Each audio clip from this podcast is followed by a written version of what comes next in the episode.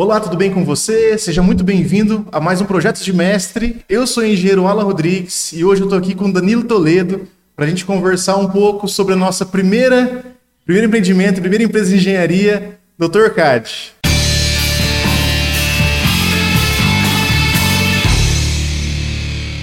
Fala Danilo, tudo bem? Se apresenta aí pro pessoal. Olá, tudo bem pessoal? Meu nome é Danilo Toledo, sou engenheiro mecânico também, me formei junto com o Alan e estamos aí para contar um pouquinho para vocês dessa experiência que a gente teve, para inspirar vocês aí, ou pelo menos para a gente rir um pouquinho junto. Porque além de, além de ter formado junto, amigo, padrinho de casamento. Verdade. Verdade. Antes da pandemia, ainda bem, né? E por Vamos falar que casamento, né? Até hoje eu não consigo esquecer aquele cheesecake de frutas vermelhas, mas tudo bem. Nossa, cheesecake de frutas vermelhas lá. A gente conseguiu comer ele no finalzinho, cara. Mas estava muito gostoso, hein? É. ah, Danilo, vamos contar a história aqui para quem não conhece. É, primeiro a gente começou, né? A empresa quando a gente estava na faculdade ainda. É, eu vejo que para muitas pessoas, até Talvez pra gente, né, na época que a gente estava conversando aqui, parecia um pouco biruta pensar num negócio desse, um sonho bem inalcançável, tá lá no terceiro, Sim. terceiro ou quarto ano, né, da faculdade, e começar a correr atrás de cliente, começar a matar a aula do Norival para poder poder ir visitar cliente também, fazer projetos. e você está falando para mim que foi muito importante porque te abriu portas esse seu tempo que também que você estava é, de ter vivenciado na empresa, né? Sim, com certeza. Eu acho que, assim, a, a experiência em si, ela foi com certeza mais válida que eu tiro de tudo isso, né? Mesmo que não tivesse aberto nenhuma porta, mesmo que não tivesse é, levado a nada, assim, mas o simples fato de tudo aquilo que a gente vivenciou, as experiências que a gente teve, esse abrir mesmo de olhos sobre a realidade da engenharia, sobre a realidade de, da, do posicionamento que você precisa ter, tanto dentro de uma empresa quanto fora de uma empresa, para conseguir realmente alcançar os resultados. Só isso daí é, já valeria de tudo, né?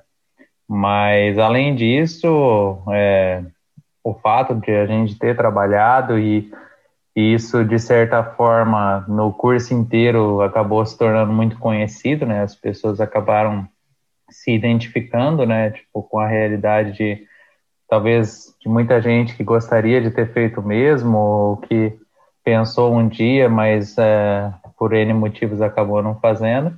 Mas a gente acabou se tornando conhecido dentro do curso. E, e numa situação que eu tinha acabado de sair de um outro trabalho, é, me chamaram por conhecer que, que, a gente trabalhava com projeto, sabia que eu trabalhava com projeto, me chamaram para fazer um, um, trabalho temporário de 30 dias ali, que acabou se tornando hoje num trabalho que eu estou lá há seis anos e com perspectivas aí de, de ficar mais um tempo e crescer lá dentro. Então, é, tudo aquilo que a gente faz, que a gente se expõe, né? O Thiago Nigro comenta muito, né? De forma convexa, né?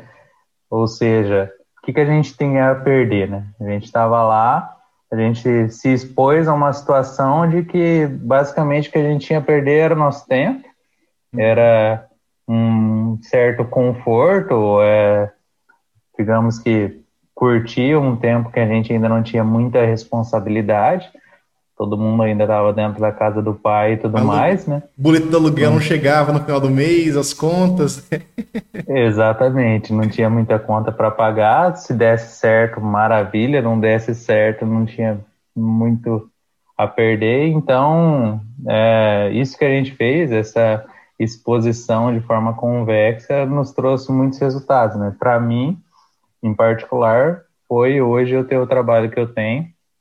É, ter aberto essa porta aí, mas que nem eu comento, né? Mesmo que não tivesse eles, só a questão da experiência, uh, tudo aquilo que agregou na na minha vida mesmo particular, pessoal, profissional, já teria valido, teria valido muito a pena. E quando você fala de experiências, não é. O pessoal às vezes acha que é. Ah, vai lá, tirou umas medidas, desenhou um pouquinho, mas é muito além disso, né? A gente participou de empresa júnior, por exemplo, a gente participou de projeto de pesquisa, mas eu acredito que nenhuma dessas, dessas participações, nenhuma dessas experiências tenha sido tão rica quanto a gente mesmo, nós três ali, que era, para quem não sabe, né, era eu, o Danilo e o Marcos Tomadon também, que a gente ia, tinha que ir atrás do projeto, tinha que convencer o cliente, tinha que fazer o orçamento, tinha que dar conta, às vezes, de, é, claro, fazer o projeto em si, fazer o detalhamento, fazer o desenho, mandar para produção, ligar a produção se estava tudo certo, então fazer esse ciclo completo é, da atividade aí. Então, é, eu comecei falando aqui que a gente às vezes matava aulas, né, para ir fazer projetos. Então, no começo, a gente teve muita dificuldade, principalmente com orçamentos. você lembra, né, do, do primeiro projeto? Eu acho que foi o primeiro projeto que a gente fez, que era, não sei de quem a gente recebeu indicação, que foi um projeto de uma gabine de trator. Então o cara tinha lá essa gabine de trator, tava pronta lá, claro, tava só a estrutura dela. Ele precisaria replicar aquela gabine e fazer mais, sei lá, umas 15 delas, não era? É, era alguma coisa assim. Era um monte. Então lembro que no orçamento foi. Ah, vamos pensar, quanto tempo a gente leva para fazer, tirar as medidas? Ah, um dia tirar as medidas, um dia para desenhar, e vamos colocar mais um dia aí para. pra... Estamos em três, né? Em três? em três, três engenheiros, experiente, capaz, tem é toda a habilidade, maestria. Não é, é três dias, tranquilo. é nove dias, é vezes três, é. né?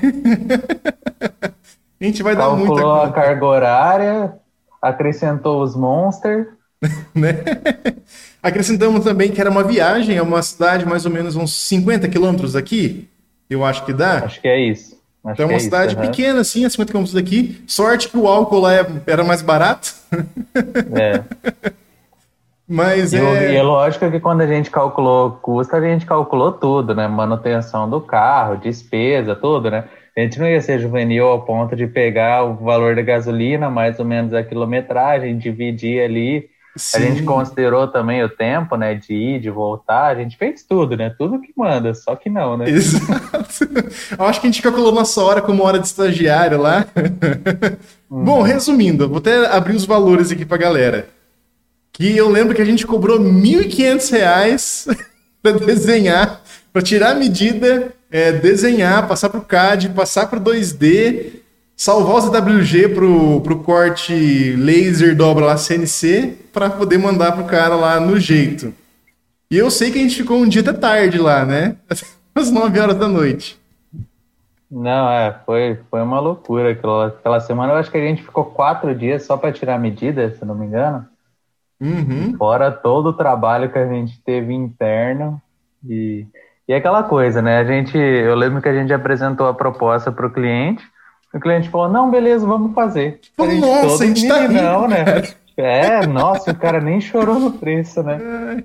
Para quem ganhava, né? sei lá, era 400 reais de Pibic, né, na época, e pique que tinha. Não, Pibic e Pibit, né?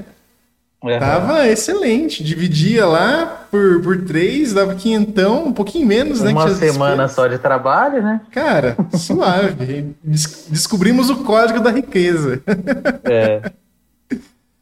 Cara, mas foi muito legal, porque, tipo assim, é, eu não acho que foi uma experiência que tenha sido ruim é, pra gente, uma experiência negativa, sabe? Porque ou a gente lembra disso, cara, a gente foi muito juvenil nesse ponto, mas faltava experiência. Com então, certeza. se a gente não tivesse a experiência, a gente não ia ter aprendido nas, nas próximas vezes ali pra frente. Fala que cada orçamento que você tem que fazer, você não pensa, eu não posso fazer o mesmo erro da Gabina. Exatamente. Ai, cara, mas foi, mas foi muito divertido isso daí. Depois teve aquela oportunidade também é, que estava tendo, eu acho que era como se fosse um curso, uma reunião de startups, né? A gente se cadastrou lá. A gente entrou, teve as aulas e aí a gente fez uma apresentação é, na Feira Metal Mecânica, é, aqui de Maringá, que teve lá. É, e como se não bastasse isso, né? A gente tentou negociar um espaço, um stand pra gente. Conta aí, Danilo, como que foi? Que você estava bem à frente desse, desse negócio de ligar pra galera, de ir atrás e fez acontecer. Sim. É, na verdade, a gente estava muito. O nosso conceito de empresa era muito ligado ao setor metal mecânico, né? A gente fazia projeto, praticamente projeto para corte dobra e tudo mais. E a gente pensou, né? Nah, a gente tinha que estar tá nessa feira, né? De alguma forma, vai estar tá todo mundo lá, é uma oportunidade grande. O mero detalhe é que a gente não tinha um centavo para a gente investir. Eu lembro que a gente tinha perguntada, né, sobre questões de stand, aqueles micro stand que cabe uma pessoa ali, era coisa de 15 mil reais. E, tipo, para nossa realidade, nem no sonho, né? A gente tá fazendo um projeto por mês de 1.500 reais, né? Exatamente. Então era sem chance. E a gente também não tinha ainda aquela maturidade, aquela confiança de, não, vou tirar do bolso, vamos investir, vamos é, fazer acontecer nesse nível ainda, né? A uhum. gente ainda estava assim caminhando para passo a passo e fazendo uns projetinhos. Então me surgiu uma ideia aleatória que era de conversar com os caras e tentar encontrar, os caras eu falo a organização do evento, tentar encontrar alguma de alguma forma uma situação em que ele se beneficiasse e a gente se beneficiasse de a gente estar tá lá. Foi quando a gente propôs a gente fornecer para a feira um lounge, ou seja, um ambiente lá para as pessoas é, sentarem, descansar. Quem está acostumado com essa realidade de feira sabe que normalmente tem uns ambientes assim, porque realmente é cansativo, você fica conversando com bastante gente, em pé, andando bastante, então Normalmente tem um ambiente ali para você dar uma descansada, dar uma sentada e tal. E da mesma forma, a gente iria fornecer esse ambiente a custo zero e a gente iria colocar ali uns materiais publicitários nossos. E a gente ia ter a oportunidade de trocar uma ideia com as pessoas que estivessem ali também. Uma ideia que a gente mandou, passou-se um tempo, achamos que não ia dar em nada, Daí, para nossa surpresa, eles aceitaram. E daí a gente ficou muito feliz, mas ao mesmo tempo a gente pensou: mas como que se monta um lounge? a, gente... a gente tem que comprar móveis? Sim que tem móveis, né? Como é, que a gente faz? Quem... É, é, assim, a gente já pensou, né? Ah, beleza, não vamos ter que pagar o aluguel, mas e todo o resto, né? Porque é um mero detalhe, né? Mas um lounge precisa ter um sofá, precisa ter no, no, diversas coisas. E daí a gente foi começar a correr atrás dessas coisas. E, e foi uma coisa muito louca, porque a gente pegou uns móveis de uma empresa de decoração que minha mãe conhecia, e daí conversamos com o escritório virtual que, que a gente é, já tinha trabalhado, propomos para eles trabalharem da mesma forma que a gente, ou seja, também fornecer uns móveis e colocar uns materiais publicitários lá incrivelmente os caras aceitaram também e alugamos umas TVs lá do fornecedor mais barato que a gente conseguiu encontrar e colocamos lá. Enfim, de uma maneira muito louca, era véspera do início da feira, um frio lascado e a gente estava lá limpando os móveis e instalando nós mesmos o nosso lounge, chegando caminhão com móveis lá, destruindo stand. Foi uma coisa muito louca que. Ai, ai. Mas deu certo. Assim, a experiência valeu muito, né? É, conseguimos montar lá o nosso lounge, mas a gente não tinha a menor da menor expertise na área de marketing, né? Hoje eu fico pensando assim, a nossa proposta ela foi muito ruim porque a gente montou um lounge, mas a gente montou um lounge de uma forma que ninguém tinha a menor vontade, a menor coragem de entrar no nosso lounge, porque a gente ficava parado que nem estátua na frente do lounge, com uma cara tipo assim, oi, entra no nosso lounge. tipo, aqueles, vendedor de chip que queria te pegar de qualquer jeito. Eu acho que a gente assustava as pessoas. Enfim, ficou um lounge lá que quase ninguém sentava. Acho que pessoal sentava lá quando a gente dava uma bobeada e ia visitar algum stand, e daí ficava sem ninguém lá. Mas ficou lá o lounge, né? Distribuímos cartão, colocamos uns posters lá, uma, na verdade umas imagens passando na TV lá. Mas assim, durante toda a feira, né, a gente percebeu que só teve curioso, né? Muita uhum. gente curiosa e tudo mais, mas negócio mesmo que a gente estava querendo fechar e tudo mais, a gente não conseguiu fechar nada, né? Eu lembro que no final da feira, no último dia já, eu já estava meio desanimadão também, porque afinal para a gente tinha sido um grande esforço financeiro um pouco para nossa realidade, lógico, mas uhum. mais esforço físico, mental mesmo de ficar lá full time e tudo mais e não ter visto muito retorno. Mas aí no último dia, no fechamento da feira, a gente teve a oportunidade de sentar com uma das pessoas mais representativas do, do lugar, se não a mais. Presidente do, do FIEP na época, né? Exatamente. E na época a gente fechou um contrato ali na, na nossa mesa ali de um, um serviço para a empresa dele. Então, acho que aquele ali foi o fechamento mesmo e mais do que qualquer retorno financeiro e tudo mais, a consolidação mesmo de que quando a gente novamente se expõe, se coloca em, em situações que, que a gente realmente pode ter um ganho e ou seja, a gente mete a cara, que a gente sempre falava, vai uhum. para cima, mete a cara e vamos ver se dá certo.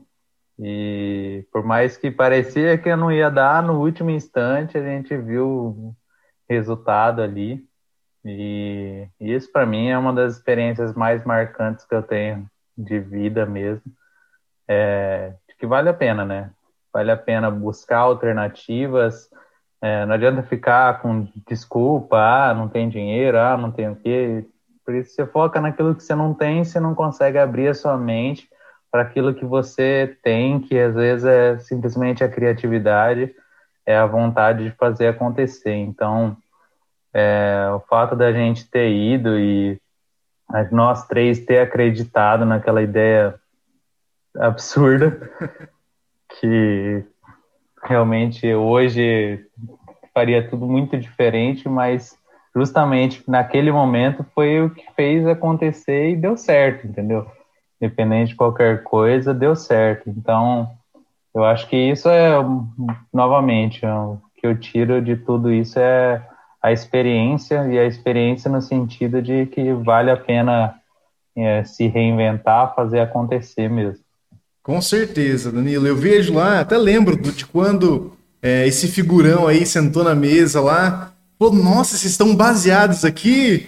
Ah, não, a gente tá, gente, pô, a gente tem um stand na feira também. Você acha que Sim, é pouca coisa? É. A gente é investidor aí, é, somos, uma base forte. É. Mas é o que eu acho mais legal é que, igual você falou, esse tipo de é, vontade de ir atrás, de correr, é, de ter vontade mesmo de trabalhar, de buscar os objetivos, é alguma coisa assim contagiante que eu, que eu vejo. Porque, por exemplo, o cara também é empreendedor. O cara também sofreu bastante é, na caminhada dele. Ele sabe que não é fácil começar também. E o cara, eu imagino, às vezes o cara olha para uns piá desse ali e fala, nossa, cara, olha que demais o caminho que eles estão que eles estão fazendo, né? Tipo, pegaram, foram atrás, têm vontade de ir, de fazer. Então, pode ser, sei lá, que a gente não tinha tanta experiência assim. É, mas só pela vontade que a gente mostrou é, nesse ponto aí, ela foi contagiante e com certeza foi essencial para a gente conseguir fechar é, esse projeto. Sim. O que eu vejo também é que é, muita gente ela quer empreender, ela quer trabalhar, quer ter o próprio negócio por orgulho, né? De falar, não, eu tenho meu próprio negócio, eu sou dono de mim mesmo, ninguém manda em mim e tudo mais. E a visão que eu tenho é justamente contrária, e não só eu, mas eu, quanto mais eu vejo pessoas que são minhas referências, eu consolido essa minha visão, que o empresário tem que ser o mais humilde de todos. Porque, cara, o empresário, ele, a pessoa que se propõe a empreender, né? Pessoa que se propõe a se colocar em uma situação de buscar cliente, de criar alternativas e tudo mais, tem que ser o mais humilde, né? Porque você vai ser rejeitado, né? Tipo, a gente tava lá na feira, a gente via a gente olhando para nossa cara e tipo, o que esses caras estão fazendo? Quem eles pensam que eles pensam que eles são? E é uma coisa assim que a gente tem que tratar internamente, né? E ter humildade mesmo, porque muita gente sempre vai criticar, né? A gente Sempre vai, por menor que a gente seja, por mais que a gente esteja fazendo o mínimo do mínimo do mínimo, vai ter alguém ali para estar tá criticando, para estar tá rejeitando a, as ideias, né? Mas com humildade e tudo mais, é, é o que você falou. É, pessoas que realmente têm é, capacidade, que têm é, que já vivenciaram, que realmente já, já são grandes, olham com uma visão diferente, né? Uhum. As pessoas que não fazem nada, elas vão ser as primeiras a criticar. As pessoas que não, não fazem, que não, que não tiveram coragem de se colocar ali para realmente fazer acontecer. Já as pessoas que já estão em outro patamar, muito mais envolvidas, que já construíram negócios muito mais bem-sucedidos, normalmente olham e falam, nossa, é, que, que legal, né? São pessoas que estão se dispondo a fazer acontecer. Então, é, eu acho que é muito importante a gente também ter em mente essa questão da, da humildade mesmo, né? De reconhecer que é, que é pequeno, mas que o sonho é grande, né? Então, independente de quantos nãos receberem, e a gente recebeu vários nãos na nossa trajetória, quando recebe um sim, é ir para cima, né? Uhum. É, com certeza. E é, e é difícil, às vezes, para a maioria das pessoas não cair nesse tipo de, de armadilha, né? Às vezes as pessoas falam, não, cara, você é louco, vai fazer concurso, né? Por exemplo, ah, fica aí, você vai lá, tem um cargo fixo, por exemplo, você e você ganha fixo e acabou. Mas é, o pessoal só vê o fim né, dessa, dessa trajetória, mas não vê, por exemplo, no caso do concurso, né, as horas você tem que estudar antes, é, se, sei lá, se dispor de ver familiares, de, de ficar com, sei lá, namorada, esposa, né? É, para criar todo esse preparo para você chegar lá no concurso, se ele não for adiado, né? Se ter a sorte de não ser adiado, aconteceu com a, com a PCPR essa semana, é, e uhum. passar no concurso e aí rodar a lista de espera, por exemplo, te chamar. Então, é, é. talvez seja um esforço tanto quanto você começar a, a empreender, é, trilhar o seu Sim. caminho ali e também conseguir é, é um relativo sucesso né, no que você, no que você espera. É, qualquer caminho vai ter dificuldades, sem dúvida alguma. É, mas eu acredito que quando você, você pensa em empreender, principalmente quando você está na faculdade ainda, é, é uma visão muito. Cara, o cara acha que é fácil, assim, não é assim para fazer, Sim. né? Com certeza. É, e também, assim, né, que nem você comentou, né? Você comentou a situação do concurso, e eu tô falando também de muito de empreender, ser empresário e tudo mais, mas isso não necessariamente você também tem que estar fora de uma empresa, né? Na empresa que eu atuo hoje, eu me enxergo, me considero um, um empreendedor desde o momento que eu comecei a ter essa visão que eu poderia estar realmente estar trabalhando dessa forma ali dentro, né? E isso acontece também, assim, no, no dia a dia, né? Por exemplo, eu sou engenheiro mecânico de formação, nunca tive nenhuma expertise, nenhum envolvimento é, durante a faculdade e tudo mais, cursos e afins, com relação a projetos de incêndio, projeto de dimensionamento, de redes de combate ao incêndio e tudo mais. E por uma situação que aconteceu na empresa, de diferentes dificuldades com outros fornecedores, eu falei, cara, vou aprender a fazer esse negócio, uhum. vou me virar para fazer. E hoje a gente tem dentro da empresa, como um dos produtos que a gente oferece, né? É um dos serviços que a gente oferece fazer o projeto de incêndio uhum. para as instalações que a gente está envolvido. São plantas aí é, industriais grandes. Então, o que, que eu vejo, né? Isso também é empreender, né? Porque eu poderia ser aquele funcionário que simplesmente faz o que manda e acabou, mas eu vi uma oportunidade de negócio, é, me capacitei para ela, busquei os recursos e tudo mais, e hoje a gente tem uma oportunidade de um novo produto, um novo serviço dentro da empresa. Então, novamente, a questão da humildade, né? No começo, é, levei muito soco, mandava projeto para aprovação, vinha inteiro vermelho lá do corpo de bombeiro, com um monte de revisão e tudo mais. Naquele momento, podia falar, não, vou, não vou fazer isso não, isso não é para mim. Mas não, vou aprender. Cada crítica, cada coisa que foi apontada aqui é uma oportunidade que eu tenho de aprender para um próximo projeto.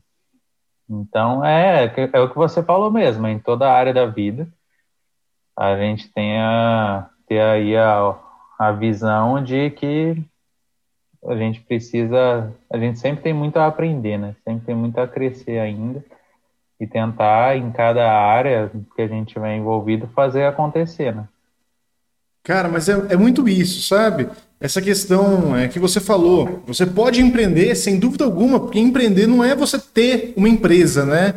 É mais você ter esse, sei lá, pensar dessa forma, ter essa mentalidade é, de sempre, às vezes, querer buscar mais, eu querer se desenvolver melhor é, em alguma área, desenvolver melhor a empresa que você está atuando ali, que você também está contribuindo para o desenvolvimento dela. Muitas pessoas às vezes têm essa ideia de que você está dentro, tá dentro de uma empresa, você é só uma engrenagem que está girando ali conforme a música, que você não é uma parte é, atuante dessa empresa, que você não tem como é, se direcionar, direcionar, ajudar a empresa é, a se direcionar, dar uma guinada para algum lugar. Mas na verdade, a empresa acredito seja mais feita dos funcionários que trabalham ali é, do que do próprio chefe, né? É, porque o chefe querer só é, comandar lá 50 pessoas, mas se essas 50 pessoas não quererem ser comandadas, não seguirem a ordem do, do chefe ali, do líder, né, não tem, não tem ideia nenhuma, mas... E tem outro lado também. Acredito que essa mudança, quando parte do próprio da própria pessoa que trabalha na empresa, é muito mais bem aceita é, pelas outras pessoas também, porque tem essa empatia, né?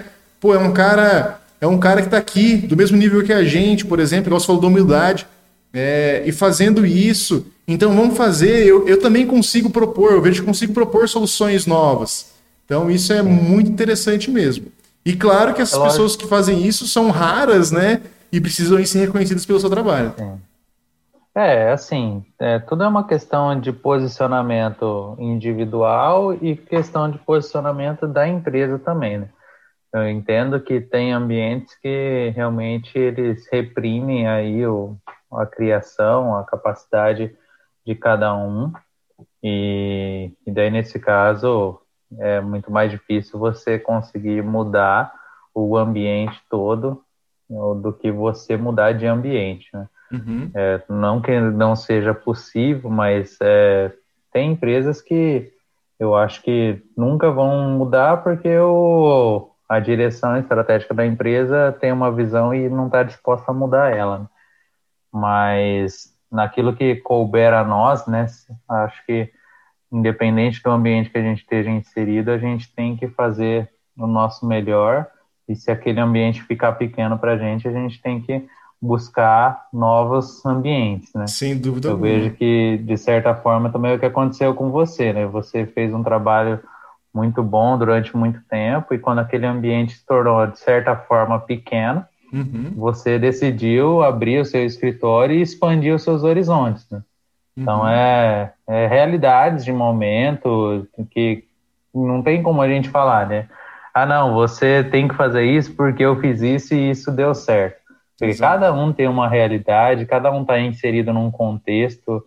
É, o que a gente está se propondo aqui, na verdade, é contar um pouquinho da nossa história, mas não porque todo mundo tem que fazer o mesmo que a gente, mas para que às vezes, de certa forma, inspire algumas ideias e, nem eu falei, né, nem que seja para rir junto, mas que cada um mesmo consiga enxergar que a trajetória é individual, né? Na minha trajetória, que nem a gente estava conversando há pouco, muitas vezes eu já tipo estava definida a seguir por um caminho, seguir por outro, e daí, de repente, as coisas mudam e mudam de uma forma que não tem como a gente prever. Então, é, eu acho que é, o mais importante mesmo é aproveitar o processo, né?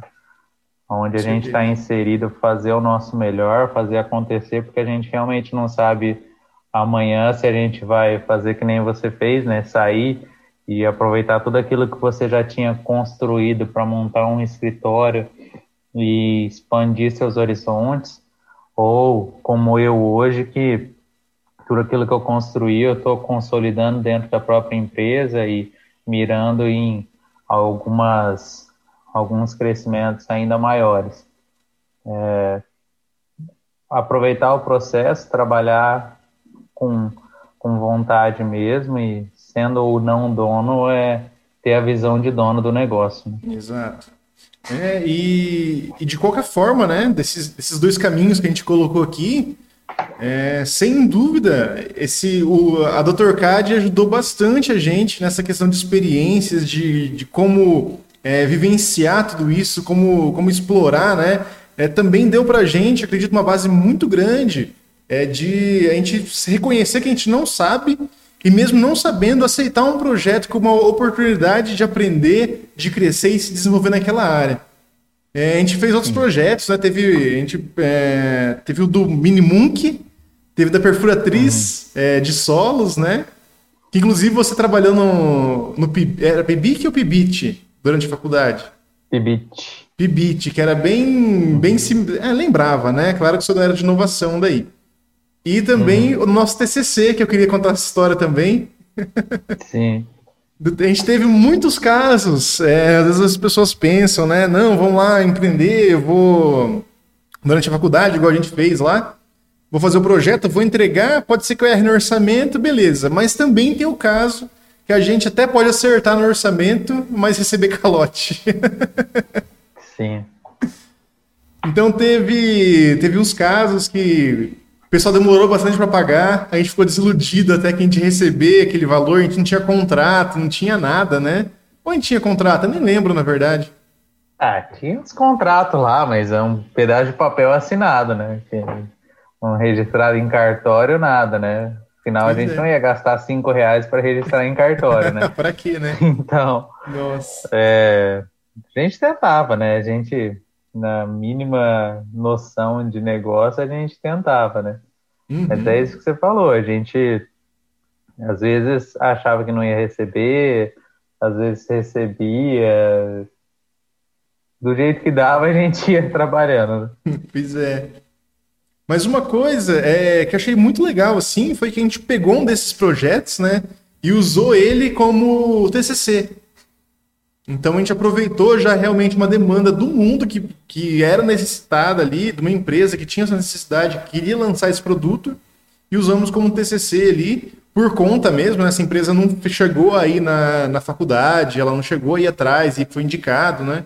Nós mesmos fomos atrás dela, fizemos um projeto para ela, e aí aconteceu de, de dar certo, de usar esse projeto para o TCC, que eu, eu acredito assim que para a gente foi muito é, ajudou muito a gente a adquirir conhecimento, principalmente, se não me engano, NR12, que a gente viu, questão de ergonomia também. Então, ver a parte de normas, ver a parte de conhecer um pouquinho mais a parte hidráulica, a parte de chapa, de perfil, é, metálicas, que a gente já tinha um pouco de conhecimento, mas a gente é, partiu ali para uma elementos finitos, né?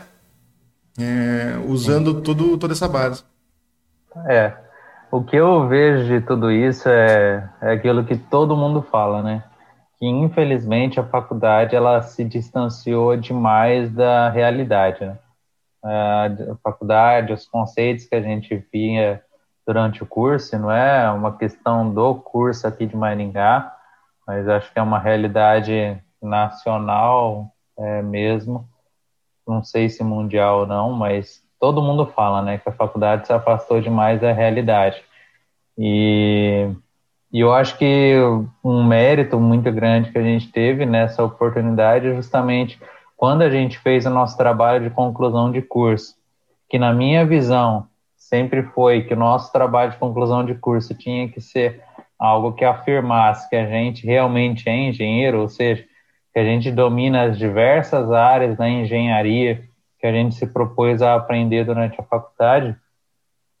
É, esse projeto que foi é, feito tanto para atender um cliente quanto para atender o TCC, para mim uniu de uma forma muito clara essas duas coisas que hoje são muito distantes, que é o meio empresarial, a realidade do meio universitário ali. Então a gente teve que fazer todo o projeto de uma forma que seja execuível e a gente sabe na prática hoje quanto de é, coisas que não faz o menor sentido que tem dentro dos projetos da faculdade, de dimensionamentos absurdos. Eu falo por mim mesmo, primeiro projeto de iniciação científica que a gente estava até comentando, a base estrutural do equipamento era uma chapa de uma polegada, um negócio absurdo que, assim, na prática é totalmente inviável, que não tem nada de engenharia naquilo ali, prática. Mas nesse projeto a gente teve que fazer, porque afinal a gente estava fazendo e o cliente estava olhando e ele estava questionando e ele tinha um engenheiro da, do lado deles lá também que tinha uma experiência, que também dava os, uh, fazia os comentários dele, ou seja, tinha que ser um projeto totalmente viável de construção mesmo, de realidade prática, ao mesmo tempo que a gente tinha que fazer toda a base teórica, todos os cálculos, apresentar tudo isso, por se tratar de um trabalho acadêmico, né? Uhum. Então, o que eu vejo de grande experiência também nesse aspecto que é uma coisa que eu trago muito para minha realidade profissional hoje, que eu vejo que falta muito é, em muitas pessoas, muitos engenheiros por aí, é conseguir fazer a associação do teórico com o prático. Aquele simples conceito de extração de esforços para você fazer um dimensionamento estrutural, até você entender realmente a base de tudo aquilo que a gente faz, né? Muita gente ela segue só no aspecto teórico, então tem toda a teoria, mas quando chega num, num dimensionamento prático tem uma dificuldade imensa. E tem gente que segue muito o aspecto é, prático, né? Sabe fazer muita coisa na prática, mas se perguntar o porquê ou se mudar um parâmetro ou outro ali da equação já não sabe mais fazer. Então, o que eu trago de maior experiência no nosso TCC, toda essa realidade foi isso.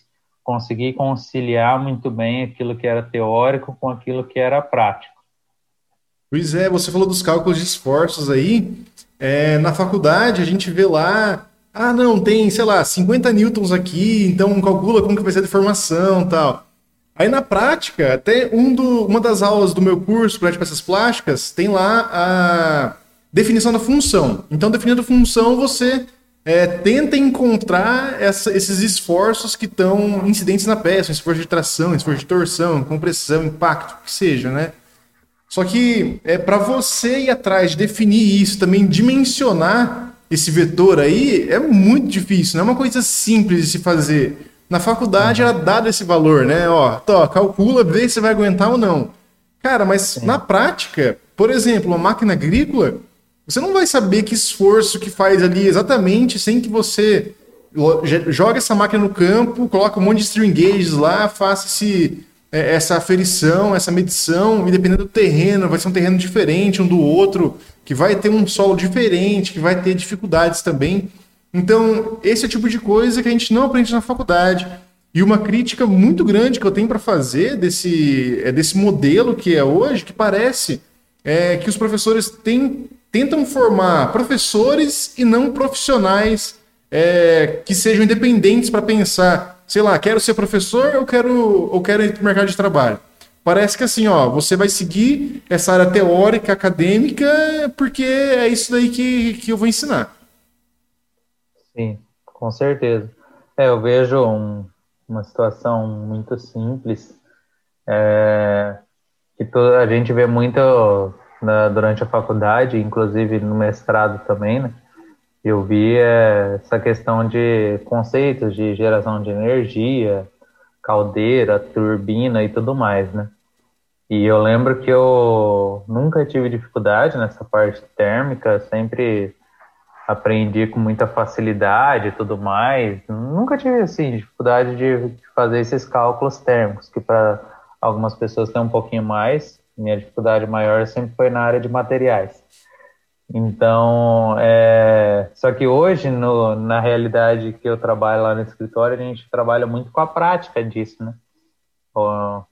de, é, especificação de caldeira, turbina, tudo mais. E ao longo desses anos, assim, eu sempre tive muita dificuldade porque eu pensava no teórico, né? Mas quando você passa para a prática, que, que na prática cada conceito daquele ali vai impactar? A gente fala sobre a questão de vapor superaquecido, mas como que isso funciona? Como que funciona o superaquecimento? O que, que isso pode impactar nos esforços de uma tubulação? E tudo isso é coisas que qualquer problema é milhões que vai para o espaço. Então, uhum eu, eu vejo que é, esse afastamento ele também faz com que muita gente ela perca a, confiança, né? Porque você vai, você se forma e você sai, não, eu sou engenheiro. E você não é engenheiro. Agora eu sei fazer tudo. É, porque assim, que nem quando a pessoa se forma em direito, ela sai, ela é bacharel em direito. Ela precisa fazer a prova da OAB, lá para se tornar é, realmente advogado, né? Eu acho que na engenharia a gente não tem uma prova teórica, mas a gente tem a prova prática, né? Que a gente é espremido, espremido, espremido, para a gente ver se a gente vai conseguir ter coragem de se chamar de engenheiro, né? A gente sai bacharel em engenharia, mas para se tornar engenheiro mesmo, a gente tem que sofrer bastante e tem que aprender muito da prática mesmo e acho que muita gente nesse caminho, quando vê a realidade prática, acaba se assustando, né? Uhum. Mas peraí, eu não vi isso aqui na faculdade, isso aqui, isso aqui tá diferente. Então, não é você, né? Não é, é que infelizmente o, o nosso sistema de ensino ele é, ele é realmente muito, muito fraco, né? muito distante da realidade que a gente tem na, na prática do dia a dia. Então, Danilo, até você falou ali da, da questão das turbinas, dos é, tubulação também. Você falou que você tinha mais facilidade ali com a parte de, de termo do que de materiais. É, na faculdade, tanto na, na, vida mesmo, ensino médio, eu sempre falo isso. É química, matemática, física, tudo separado. Biologia, né? Na faculdade é termo, é transferência de calor, é materiais, MCM. Só que no fim das contas, quando você está ali no campo, está na prática mesmo, é tudo junto, não, não tem diferença. Então você vai selecionar uma tubulação, por exemplo, é, para vapor superaquecido. Então você tem vários tipos de materiais, vários quebros de, de tubo ali. Então, cara, é, é, é tudo junto, não dá para trocar uma. É, falar, não, eu só gosto dessa parte, só vou fazer essa parte térmica, tá? Então, essa parte que não vou fazer. Uhum. Às vezes a empresa uhum. tem essa disponibilidade de ter vários setores, um setor para cada cada parte, mas hum, grande realidade brasileira é que o cara vai fazer e desenvolver tudo. Sim. Exatamente. É, é o, durante a faculdade você tem, né, é, essa tendência, né? A gente tinha pelo menos, né? Ah, vou seguir por qual linha, né? Linha térmica, linha de materiais, dentro de materiais, vou trabalhar com composta, vou trabalhar com cerâmica, vou trabalhar. Mas na prática você tem que falar qual que é melhor para essa aplicação. Então uhum. você tem que conhecer todos para falar qual que é o melhor para essa aplicação. Você tem que conhecer as dificuldades de cada um. É, e não basta ser também, ah, esse aqui é o melhor, tá? Mas quanto custa? Da onde vem?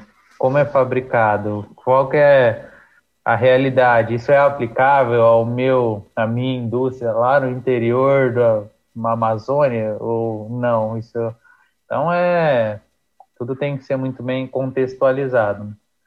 Eu eu sinceramente não sei até hoje a questão né, que se fala né, sobre você ser generalista ou você ser especialista.